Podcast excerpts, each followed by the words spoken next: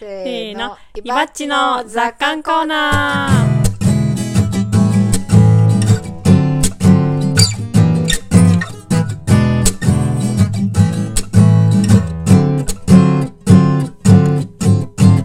はいこのコーナーは有機農業歴19年の伊庭さんの考えがどれだけ傾いているのかを楽しむコーナーです。傾きとはその人が生きた証、人生の奇跡です。どんどん傾いていきましょはい。僕は今週は特にあれなの、かおりちゃんのね、う。はい。えー九段の死生観についてね、盛り上がろうということで。だっけ、ちょっと忘れちゃったんだよね。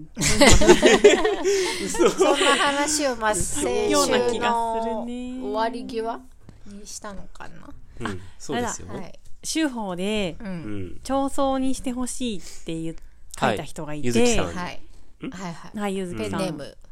長宗にしてほしいって書いてあったんだっけ？私は長僧にしてほしいですが、あ日本の法律ではうん。到底許されそうもないので、はいはいはい。えー灰にしてどっかにばらまいてほしいっはいはいはい。そうて。書いてあって、はいはい。で、それについてかおりちゃんも手法上でコメントしてたよね。あそうですね、そこからの話だったよね。はいはい。でも私はね、樹木層がいいんですよ。うんはいうん。はいはい。でも、あの、灰をまくんじゃなくて、丸ごと埋めてほしいんですけど、ああ、それは日本の法律ではできないですね難しいってやつね。今のところね。うんうん今のところ難しいですが。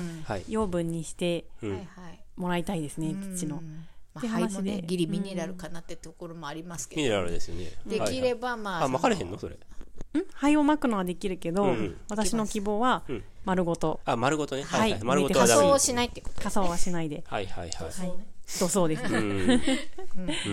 で、その手法に書いたのは、私がね、書いたのは、えっ、と、結構農場ではトンソウとか。えー、鳥ソウだったっけな。トンソうん長宗トン長宗やソ希望者はスタッフに割といますって。うんはい。はい。そうそう、うんうん希望者は割といいるし、うん。あと、うちのおじが亡くなった時は、やっぱあの、彼の希望で、灰にして海に巻きましたが、おーそれ、も、あの、私参加できなかったんですけど、はいコロナとかで。うん。あの、参加した家族の話ではすっごい良かったってう。うん。ん。言ってて、うん。それもいいなって思っているところですね。なんか許可とかがいるんでしたっけ？うん、なんか、いるんですよ。なんか船船も、なんかその、それを、なんかうんみたいな感じで予約をして、そのう、ん。海にね、うん巻くのでっていうので予約してう、ん。で、このエリアでみたいなのが一応うん。決まってはいるんですよね。なんかやたらめったらっていうわけではないのかな？うん、その辺のハトバレーとかはできないと思う。ドローンみたいちょっ。と多分沖に出るんですよね。そう、金出て、で、それ用の船に乗って、うんで、遺族が何組かいてさ、はいはいはい。で、その遺族まとめて乗ってう、ん。で、ん巻くと、うんあるエリアでう。ん。うんで、一人いくらとかなんだよね。ああ。一人乗るごとにいくらとか、船にね。うんうんうんうん。あそうですよね、バーって乗員が。でもなんかその居合わせたその遺族たちと、うん。その家族のお話ししたりとか、うん実はもう10年前に亡くなって、うん。ようやくいろいろあって希望かなって今日巻くんですとか。ああ、じゃあずっと納骨せずせずにに、そうそう。お手元にうん、いたんですね。うん。はいとか、はそういう話があった。で死生観というよりはどうしどう死に埋葬ね。埋葬はいされたい。かっい。はいはい。ていうことかな、はいはい。はい話でしたね。う、ん。うん。あ、なるほどね。はい。うんはい。ちなみにこの話は、その多分例の売り棒開拓地の売り棒10月の売り棒、まあいわゆる事件と呼んでおくけど 事件と呼んでおくとその後えっ、とえ延々と続いているこの議論の そうそうそう。あれですね。一連のあれですね、売り棒を、えー処分してもらったことを受けていろいろ鈴木さんからコメントが来たり僕はそれについて書いたり、別の会員さんが書いたりハディさんが書いたりして、うんうん。えーずっと続き続いているはい。この、熱いよね、えーシリーズ、僕この間肉食シこの間あのこの間来た脳体験の人がそれ興味があるって言ってたじゃないですか、うんあのお肉を食べることうん。にちょっと思うところがあってって言って、うん。でそれでこれを冊子化して渡したん冊子化しなかったのか。印刷して、これ週報に結構3万に載ってるから、いろんな載ってない時もあるしそれで全部まとめて印刷して差し上げたんですよね。うん。そしてその流れでうん、あ本当？なんか見たの？うん、なんか、あそこにねスプリントのやつパソコンの部屋にねあそうそうそうそう。はい。冊子化してちょっとうん。あれいいですね。読めるようにしようと思って。うん。うんううん。んそうですね。面白いよね。肉を食べることについてうん。聞くといろんな人がいろんなことをうん。言うから、あみんないろいろ思ってんだなと思って。うん。うん、それで、うん。えっと、このラジオでは、えっとね、この今ちょっとチェックしたら、27回目の時に、えっと、やっちゃんをゲストに迎えて、あ調査のえ話ー改めて植物って生きているよね論っていうのをやってはい。はい。はい植物が生きているっていう話をしたんですけど、確かその時に、えーっと、まあ、っていうか僕とやっちゃんは多分両方言ったのは、まあ、家畜に食べてもらうっていう話で、まあ、それを僕はちょっと書いたんですけどその一連の議論の流れの中で、うん。やっぱ人間だけがこうあの食べる側にいて、そのまあなんていうかそのあ明日食べられるとかいう危機を別に人間はは背負ってないけど、だけどその食べられない側に絶対いるじゃないですか、うんそれってすごくなんかアンフェアだなっていうふうには、農場で肉を食べる立場からは思うようになってうん。でまあ家畜なり何なりに食べられるっていうのは、と基本的には僕はいいと思ってるんですけど、ただそのその僕の肉を食べた家畜の肉を他の人が食べたいかと思うと多分食べたくないだろうからそういう問題はあると思うんですけど、でもまあ今は別にその現実的な話をしてるわけじゃないと思うので、あの生きた肉体のまま土葬にされたりとかね、法律の問題とかいろいろあると思うのでそういうことは一切度外視にしして一般的な僕の考え方としては、やっぱ自分は食べ自分も食べられる側になんか行く必要があるとは思ってて、うん。うんえー畜産動物に食べられるっていうのは、まあいいなと思ってる、うん。うん。まあ、実際問題は死んだ後の僕の肉体って別にもう僕じゃないんで、その別に僕は痛いわけじゃないし、あの痛いっていうのはその痛さを感じるわけじゃないしあのただまあ生きている間間うちに僕のその死に方について僕が決めれるんだったら、あのそれが一番理想だなとは思ってますね。うんうんうん。うん。闘争とかもそういうことですよね。そうですそうです。うんんううんうんうん。ちょっとだけリアルなの想像をすると、うん。私例えばね、うんうん。えー、伊庭さんを食べた豚を食べたくないかって言ったらそんなことないんですけど、うんないんですけど、うんあの豚に食べられてる伊庭さんの遺体は見たくないから、そうね、綺麗さっぱりになった後でね。ちょっと大変、うんうん。でも絶対残骸が残る残じゃない骸がですか。残るうんなんか丸ごとちょっとねそうだよね。それ処分する人の気持ちになったらそうなんですよ。私もそれがやっぱりちょっと、う。うんんなんか、そうね。うんうんあ目ん玉とかさ、あ腕がとかね。あ、髪の毛とかさ、それはちょっと、ちょっとしんどいですよね。うん。しんどいね。なので、うん。あの現実問題としてはちょっと、あのうん残された側としては、うん。おおっていう感じは、そうね。あのどうしてもって言うんだったらまあできないんだけど 日本では、うんうんもしね日本の法律が何全然 OK だとして、どうしてもって言うんだったら検討委員会しますけど、おいや、その時にあなたたちも高齢者ですから。闘ね。争検討委員会。しますけど、うん。でもうん。でもなんなんだかんだ言って私は結構残された側の意思も組んだ方がいいって思うところもあるんですうよ。ん。それもあるよね。結局そのその肉体はもう自分のものじゃないって言ってるんだから、うん。じゃあこっちの好きにさせてくれっていう気持ちもちょっとある、うん。ううん。ん。やっぱり家族だったりしたら、うん。その人をどうやってあまあそうですよね。うんあの、はいはい。はいその人のねその魂を沈めるとか、うん。なんかどうやってその人に魂とコンタクトを取るかとか、まあ、そういうそういうそういう話になってきちゃうかもしれないけど思い出す思い出し方とか、うん。で何か残ってる方がその人のことを忍んだりとか思い出したりするのに、その人あの残された側のね一番近い残された側の人にとっていいのかとかさ、うん。そしてまあそれがさお仏壇だったりとかするじゃないですか、うんうん。割と日本では。うん。でもそうね割とその納骨をせずにうん。残してるって人もいるじゃないですか。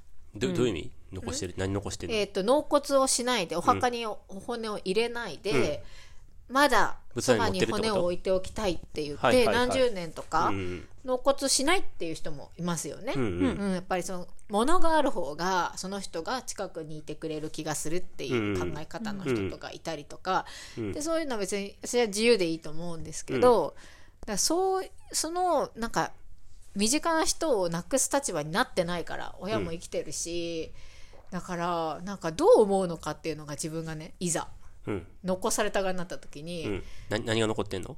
え？あ、残るって、そ存在、存在がね。はい。そうはい。自分が先に、僕の、なんか食べ、と食べ残った残骸が残ってるかと思って。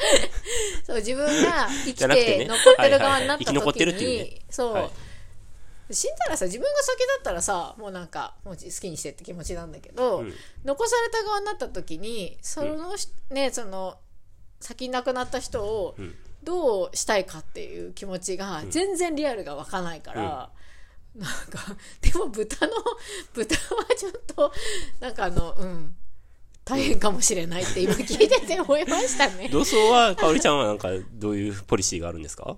土葬ですか？土土葬って言ったよね。あそうそう。私もん。土葬にしたら、宇治とか、宇治発生しますよ、めちゃくちゃ。そうそうそうそう、うん。でもまあ土に埋めてくれれば、うん。結構深く埋めればいいってことかな。はいうん、うちも農場さ他の家畜も、家畜というかペットとかも基本土葬じゃない、ねペットは塗装してますようね。ん、あれと同じような感じで、で伊庭さんと同じく。掘り返されて、タヌキとかに掘り返されて食べられたりしてるんですよ。しますね。えそうなの？へー。浅めに埋めると、ウジ虫が発生して、ハエに、ハエが湧くし、うん。しっかり掘らないといけないよね。うんうん。うん。しっかり深く掘ったらどうなんねやろ。う。微生物。日本以外にも土葬の日本以外だと土葬の国ってたくさんあるじゃないですか。うん。それはどうなんですかね？ちょっと待ってね、かおりちゃんに戻るね。うんはい。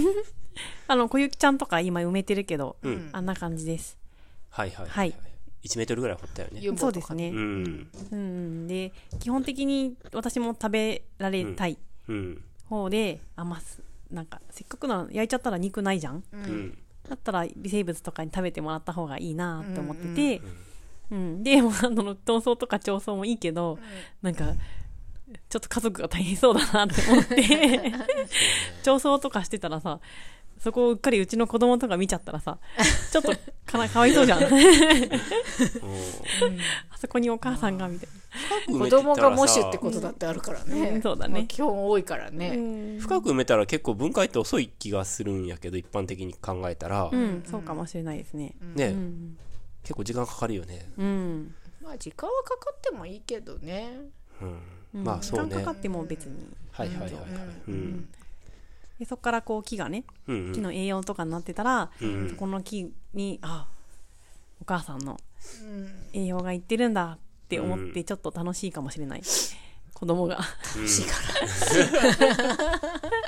ら。楽しいって思ってくれるように育ってるといいですね。そうですね、うんはいそうだね。うん。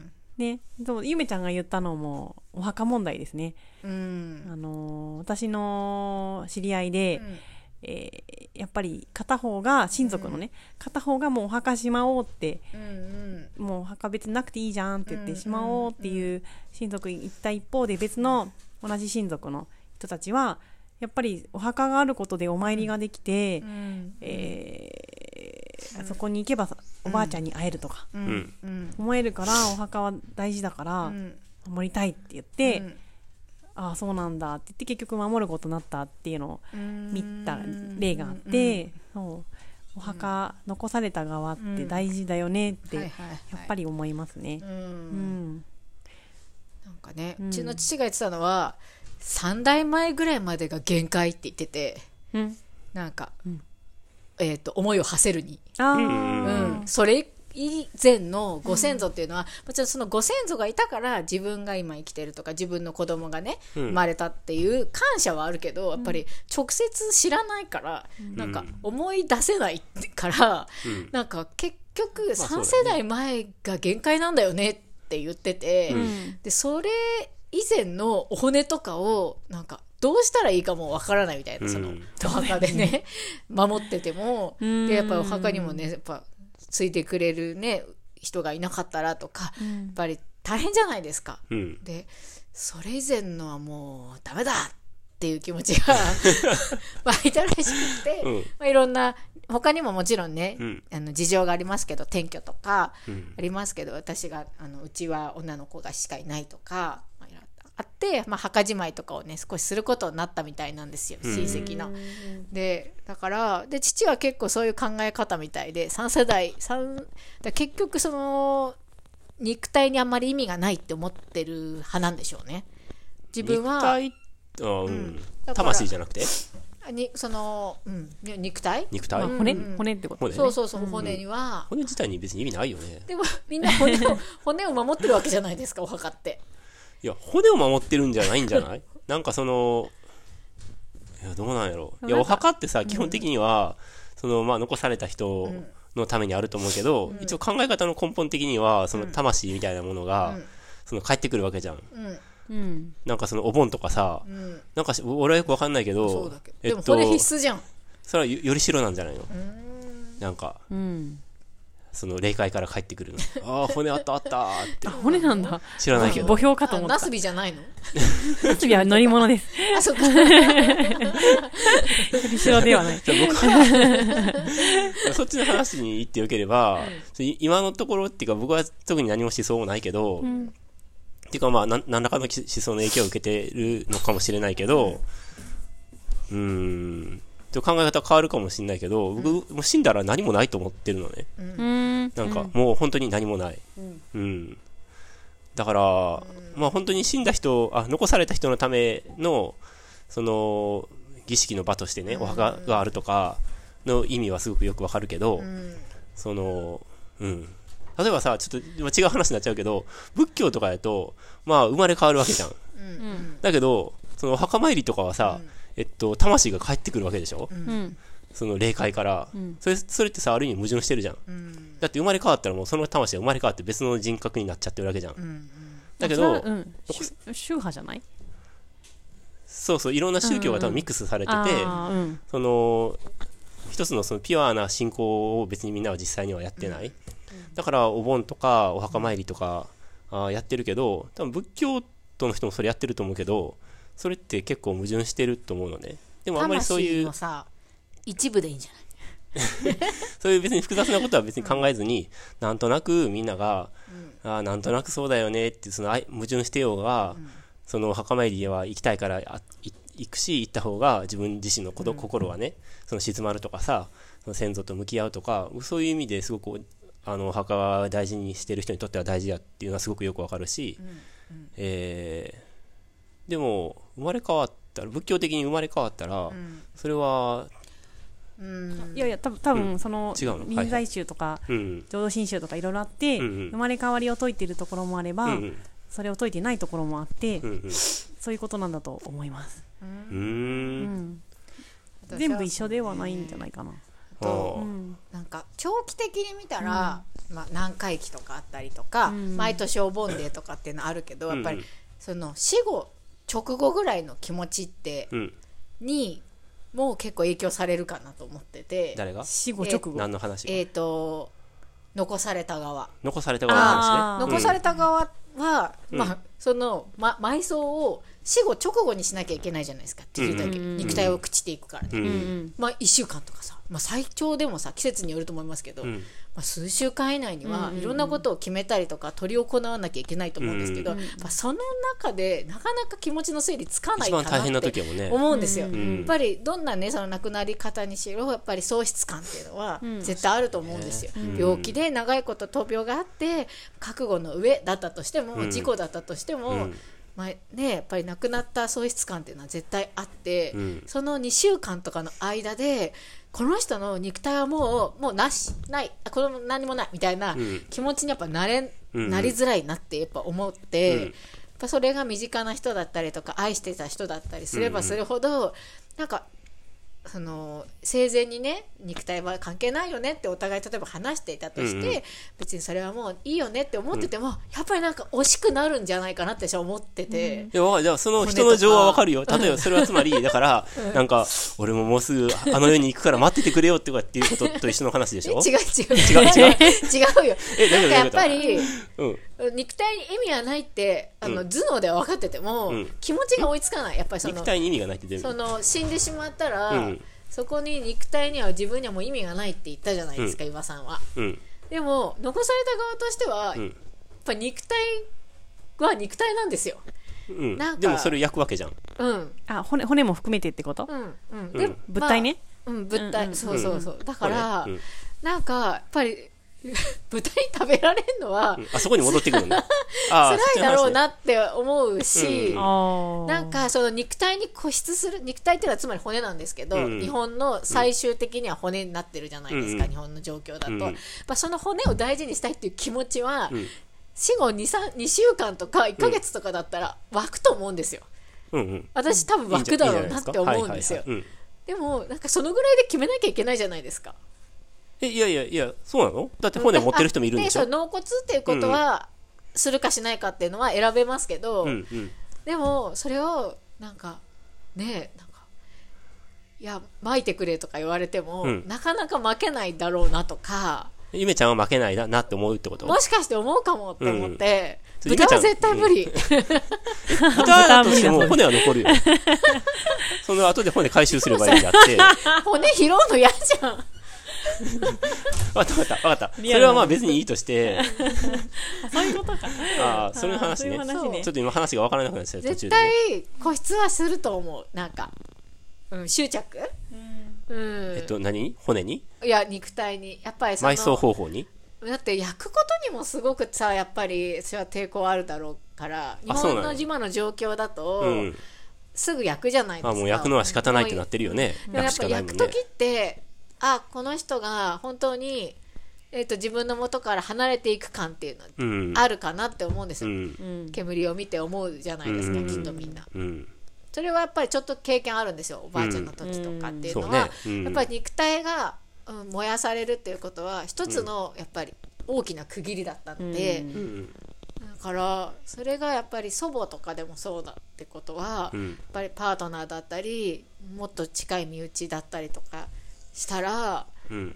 なんかうんなんかああーあーっていうちょっと待ってね。ゆめちゃんが今一貫して喋ってるのは残された人の話をしているよね。そうん。うん、それは自分はよくわかるよないから自分はどうされたいとか私あ言ってなかったけど、ん。一切なくて、うんうん。それこそ自分の肉体には興味がないからう、んうん。なんかないんですよ。だからよ残された人が納得する形でそう。埋葬してあの埋葬なりなんうんなりしてく栄養れたらいいよねにしたいってと思うんだったら栄養にしてほしいしなんかそのうん。樹木とかでね、うん。で海に巻きたいっていうんだったら巻いてほしいし、もう別に骨になってお墓に入れたいっていうんだったらもうしてもいいしどうぞって感じ、はいはいうん、ないんですよ自分の。ごめんかおりちゃんに行こうか。なんかある？いやでゆめちゃんはじゃあ伊庭さんが死んだらどうしたいの？え？うん。えそっち行くの？そっちの話えあっ行くのちないなごめんごめんー、どうんだろうね。いやでもね肉体の話はすごいわかる、うん。やっぱさ私もあの自分の祖父母うんうん。の仮装に立ち会ったりしたけど、うんやっぱこのああ燃やされちゃうのかなんかね。すごい、ああ行かないでうん。おばあちゃんみたいな。そうなんですよね。るよね、埋めるといやそれは多少変わりそうな感じがするの？あ土に？土葬土葬？いや思うと思います。うん、土をかける瞬間思うよね。あー。あ苦しむよみたいな、だってうん。それだって死後3それはあるよ。日とかの話でしょ、ん。3日。1週間以内の話じゃないですか、心の整理なんてないじゃないですか、うん。やっぱり近ければ近いほど、やっうん。ぱりその段階で肉体といきなり切り離されるっていう感じが、ん。自分とそ自の死者と分とそのの関係がね。そうそうそう、んやっぱり大変ですよね。大変ですよね。うん。ゆめちゃんは結構すごく一般論をく繰り返して言ってるのに大変だよ。大変だけどさ。でもみんなそんなこと話さないじゃん今それぞれの死生観を喋ろうっていう回な。これが私の姿勢なんだよ。大変だよねと。まあ大変だよ。ね大変ですよ、うん。肉体がねそうね。でもまあうん。でもある意味ない焼いちゃうからこそ、ふん。ふんぎりがつくというっていうのかはあるんでしょうね。うんうん。じゃないとやっぱりずっと例えばもっ身近にうん。極端な話お家のさ、うん。部屋の片隅にさ、うん。遺体をさ、うん。いいてほしいってやっぱ思うと思うんだけど思うのかな？え思うかな？私例えば自分のね子供とかお母さんがうん。亡くなったらやっぱ離れたくないと思うだね。しばらくはね、そうね。だんだん腐敗してくると嫌だと思うけど、うん。やっぱどっかであるよね。うん。ずどっかでっと冷蔵保存してくれる業者とかいたらどうするじゃんねなんかね、でもなんかそれも違うかなっていう気もしちゃうんですよね。うん、うん。うんまあね時間によけ時間の経過で気持ちって変わっていくからね。うん、はい。ね。うん。ね死生観？うん、うん。うん。肉体ね肉体。そうね。うんどっちでもいいかな私は、うん。うん、どどっちっていうのどっちとえええーと骨、うん。うん全部なくなってもいいしうん。残ってもいいし。はいはいはい。自分の？う自分の、ん。うん僕も何のこだわりもないですねそれはね、うん。ないですね。ないんかい骨はね。まあそれは残された人のためのものじゃないですか？うん。うん、そこに戻ってきたうん。それそれしかないんじゃない？だって。うん、うん。でも会える場所っていうのはあってほしいね。うん。うん。でその、ん。なんかそのだから会え会えるってその帰ってくるとかさ、うん。なんかもう本当に身も蓋もないですけど、うん。なんかまあフィクションの可能性が結構あるじゃないですか、うんうんうん。僕はだからい今はもう何もないと思ってるんですけど、んうん。今のところね。うん。もうだから、えっと、魂とかもないと思ってるううん。んあそうなんだ。へえそそういう意味でそういう意味で、はいはいはい、うんうん。へえでもさっきちょっとちょっと言おうとしたけど、うん。言おうっていうか言ったけど、ん。残された人はやっぱり魂とかあってほしいって思うだろうし、うんうんうん。とお盆とかに帰ってくるとか、うん。お墓に行ったら会えるとか、そういうふうに思うのは残されてる人の気持ちじゃないですか、うん。そういう人間ってやっぱすごいそのフィクション作るの好きですから、うんだからそれはすべからく生き残った人生き残ってる人が作ってきた話じゃないですか、うんうん。どの宗教にしても天国があるとか地獄があるとかも、それもまあ言ったらフィクションじゃないですか、うん。本当にあるかないかは分かんないし、うん。まあ、僕は死んだ人いないからね。そう基本的にはないと思ってるんですよね、うん。私もなんかその魂が固有してるイメージが全然やっぱなくて。固有って。あのその亡くなった方の魂がそのままその人の魂がそのまま帰ってくるとか。ああなんかその人と対話がうん。何らかの形でできるとかってイメージは一切なくて、うん。うん。なんか割とあの空気になってるイメージっていうか、うん。うん。なんか行き渡ってる染み渡ってるみたいなイメージの方が近いですね。千の風じゃないですか、それ。例の風ですね。そうです。秋川さんです。ワワンですね。うんだからそうすると結構なんかなんていうんですかね。でもまあ俺もそうかもね。んお天道様は見ててくれてるみたいなイメージに近くなって、うん。なんか寂しさとあのこの時に会えるとかじゃなくて、逆にいつでもいるみたいなうん。感じ、うん。うん。はいはい。はい、うん。あのー親戚じゃないんですけど、えー何年前かな？4年前ぐらいに、うん。八里の友人が亡くなった時に、うんうんそういう気持ちになりました、うん。そういえば。それを今思い出しました、うん。その時あのね親とかじゃなくてあの友人ん？年はちょっと上でしたけど、うんうん。友人っていう人が亡くなるっていう経験が結構初めてに近くて、で割とね近かった仲よ仲が良かった方だったのでなんかあのー不思議な不思議なっていうか、まあ、喪失感、ううん。ん、悲しいとかもありますけどなんかとにかく不思議な感じがしてたんですよ。うん。そこの間までいた人がいないみたいなのももちろんそうなんですけどでもなんかまあその人のキャラクターもあるのかもしれないんですけどなんかね悲しみにどっぷりいくっていうよりはなんかあ染み渡ってる感じがするみたいな、うんうん結構ふとふと思い出すんですよ今でも、うんうんうん天気のいい日とか、ん。なんかあうんうん。いるいるみたいな気持ちにさせられたりするんですよ、うん。まあキャラクターも大きいのかな人の人徳ですね。かもね。でももしかしてで自分の親とかもっと近い人が亡くなった時にもそれに近い気持ちになれるんじゃないかなって今ふとこうやって今話をしててうん。思いました、うん、その方がいいかななんて、ううん。うん個別にね魂をねその呼び戻して、うん。なんか 霊媒とか、うん。そういうよりはなんかいつでもいるとか、うん。うんのなんか結構そういうあちょっとすみません、話が変わっちゃうかもしれないですけど、なんかそれこそそのフィクションの話で、まあ、ありとあらゆるフィクションがあるあるじゃないですか、フィクションっていうのは人が想像した物語っていう意味でね、で死んだ後にその自分の全く自意識を保ったまま、うん。ただ肉体から魂がこう分離していって、はいはいはいはい。だけど自意識はそのままあるみたいな描写とかがあるじゃないですか、ある幽体離脱みたいなイメージのね。そうそう、うん。そういうそういう霊、うん。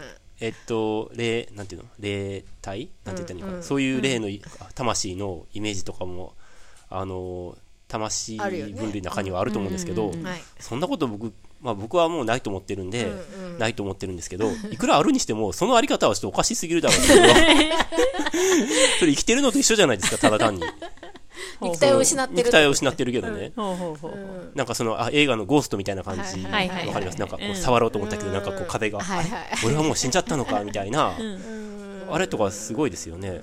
でも幽霊っていう考え方はまさにそれですよね主にあーだけどそのその思念みたいな、生前の思念みたいなのがどどれぐらいその明瞭に残ってるかって、結構幽霊幽霊描写の中にもいろいろあるじゃないですか。ただその怨念だけが、なんかその自意識は保ってないけど、怨念だけが残っ宿ってる状態のその霊体とか、もう全く自分の守まま護霊とかもいるし、ね、生きてるようにその存在してる、そのたま霊とかもあるし。死んだことに気づいてない霊とかね。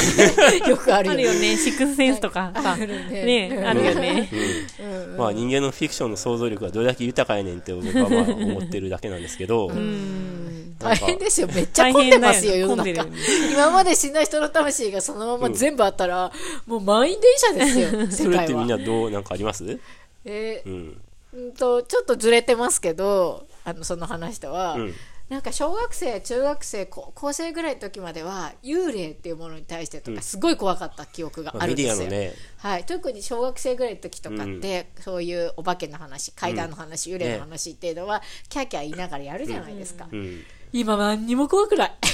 何にも怖くないっていう域にそれは大人入ってますになったからってこと？そうって思ってでうん。最近それ思ってたんですよ、うん。私全然怖くないな、まあ、見えないっていうのもあるけどね、うんうん。うん。昔はさお風呂入っててさシャワーとか浴びててみたいなさ、そういうのあったじゃん、うんうん。で昔ってどのぐらい昔の話10代の頃とか10代の頃、うん、なんかちょっとさ怖いスポット行っちゃったりとかさ、話聞いた後に一人でシャワー入るの怖いなとかさ夜中に起きてるの怖いなみたいな絶対それメディアのなんかそういう番組あるじゃないですか。あったじゃん。なんかアンビリバボーみたいなやつとあったでしょ岩さんああ分かるよ。トイレ行くの怖いなとかさ、うん。廊下が暗くて怖いなとか。今何にもない、うん。何？もっと怖いものいっぱいあるじゃん。って思って職場で言ったんですよその話、うんうんいやなんか私すごい年取ったなって思うことがあるんですよみたいな、幽霊が怖くないんです何にもって言ったら、20代私より10歳ちょうど若い女の子が、私まだ怖いですって。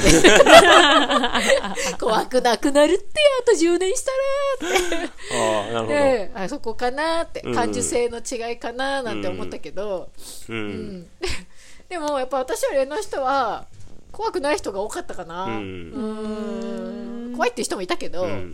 やっぱああいうのは僕僕の中ではもう完全にメディアの作り作り話じゃないですか、あれ結構やっぱ怖いと思いますよ。怖かったもん。めちゃめちゃ怖かったよね。うん。怖かったよね。夏になると番組やるじゃん。やるよね。心霊スポットに行ったりとかさ、なんか謎の霊媒師が出てきてさ、うとか言いながら。ああいうテレビとかもなんか今思えばっていうかさ 別の話まあ別の話しかないけどなんかあるある大辞典とかってあったじゃないですか、うん。あれあれってなんか真実の情報を、お役立ち情報とかをなんかその紹介する番組だったと思うんですけど、でもあの番組の捏造とかで、あるある大辞典の番組って終わったと思うんですけど、なんかテレビってやっぱ視聴率取らんかなの世界じゃないですか。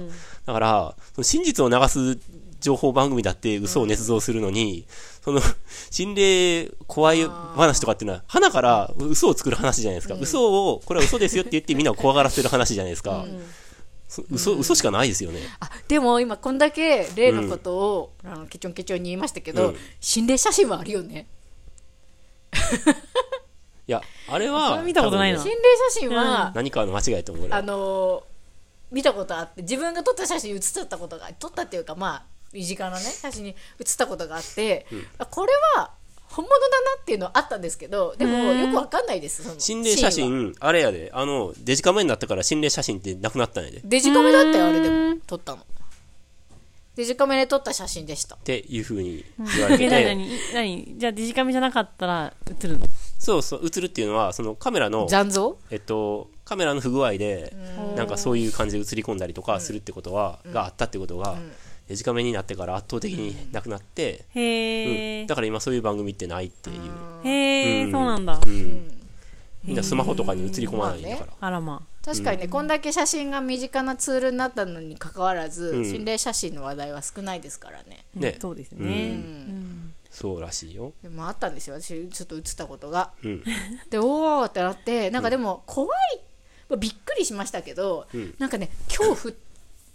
びっくりと恐怖はありましたけどその瞬間にはね、でもだんだん怖くなくなりました。なんか、うん。うん、その写真を見てもはあよくわかんないけどなんか写ったみたいな、うん。うん感じでしたね、怖い写真じゃなかったんでね、あんまり、ううん。ん僕はあれはもう今や何もないと思います。梅ちゃんが保育士として多分認識してなかった子供がいただけ。遠足みたいな感じで撮った写真に知らない子が写ってて。15人ぐらい子供が写ってて多分16人目が写ってたんです。よ知らない人が、はいはいそうでえ？誰これ？と思って。新しく入った子供ですよ。いなかった。でデジカメだったからパソコンでアップできるじゃんバーバーバーって。そしたらめっちゃ綺麗に写ってて、もうあのなんていうのぼんやりとかじゃないんですよ、うん。僕も見ましたよそれ。そう見て見せたよね、はいはい。うん、でうわーってなって、それを見つけたのがあの夜残業で自分が保育園に残ってる時に一人で見つけちゃったからちょっと怖くなってキャーって感じで、あの逃げるようにして帰ったんですけど、でもだんだんだんだんなんか怖くなくなってきたっていうか別におぞろおどろしいね、あの姿ではなかったんで可愛らしいよね子供だったんでああなんだろうなーって思ってなんかちょっと霊感があるみたいな方に見せたらああみたいななんか楽しそうだったから出てきたんじゃないみたいな怖くない怖くないこの写真みたいな感じだったんですけどそっち派ね？そっちを推奨してる派ですね。でもまあなんか不思議だなとは思いました。あのわかんないですよ。霊霊の存在は全然よくわかんないですけど、ん。あの不思議不思議な写真だなとは思ってて、たまにそういうことはあるのかもしれないとは思いましたその時に。うん、うんうんうん。僕の主張とは楽しいじゃん。反してます。してます、ね、はい。なんだ。って絶対映ってたもんあれは。まあ主張っていうかね僕の今の立場とは異なりますけどそういう意見もあると。この子はいなかったようちの保育園に かりちゃんはそのエピソードはいいとしてなんかエピソード？ああ今のエピソードはまあいいとしてあなんかありますか？をね飛躍しましたけど。あいやいやうち怖いですよ今だに 若いなぁいやそういうんじゃないんですよ暗いところに一人であのうん。それはやっぱ生き物としてうん。やっぱりその暗いところが。なんじゃない？本能的に怖いのはあると思ううん夜道とかはさ、例えば怖いね。都会の夜道で夜中とかだったらさ、別に怖いじゃん。うん。おっさんが怖いじゃん。人間が怖い人間が怖い。ガサゴソとかってうわーってなるようねん。うん、でもほら夜中のシャワーとかは怖くないよもあ夜中のシャワーは怖くないね。う、ん。ん。う中にシャワー浴びるために巻き入れなきゃいけないのめんどくさみたいな感じだよね。ムカデが怖いとかはあるかもしれないけどね。そうムカデの方が怖いよね。ね。うん。そうね。そうね。あでもそうね。怖い度合いは減ったかもね。昔結構本当にトイレから手で出てきたらどうしようとかさ。あね。あるよね。鏡からさあそう鏡見たらさ、血が垂れてきたらどうしよう。夜中の2時に鏡を見たらみたそいうなやつね。そうそうそうそう。はいはい。顔が歪んじゃってとかさ ね。はいはいはい。うん。やめてほしいよね。ああいう無駄ななんか恐怖心とか植え付けないでほしいよね。でも多分楽しいんだと思う。ね。え楽しいうん。ね。で結構そういうのって印象に残るじゃないですか、うん。そしてなんか暗黙の中でやっぱ霊っているんだってすごく無意識に思い込んでいいくんだと思いますよ、伊庭さんは全然ないんですか？そういう体験。体験はない。ないんだ。はい体験はないです。う。ん僕別に霊感とかないんで。うん金縛りにあったことがあって、うんあ金縛りはあるね私も。ううん。んそれは多分身体的ななんかあれじゃないですか？現象じゃないですか？うん。なんかその金縛りにあった時に、うん。あもうすごい人の気配を感じて、うん。ギャーみたいな、ん。なんかちょっと人が見えた気がするみたいなのもあったんだけど、うん。なんか夢かな？みたいな。うん。うん。感じもあるし、その大体そういう体験をししてる時って、うん。自分がね、うん。他の人は知らないですけど、うん。なんかぼんやりしてるから、うん。なんか寝ぼけてるとか、ん。なんか意識ちょっと朦朧とか、ん。多分そんな感じなんで。なんで今ちょっとライブっぽくなんで今ライブっぽく言ったんですか？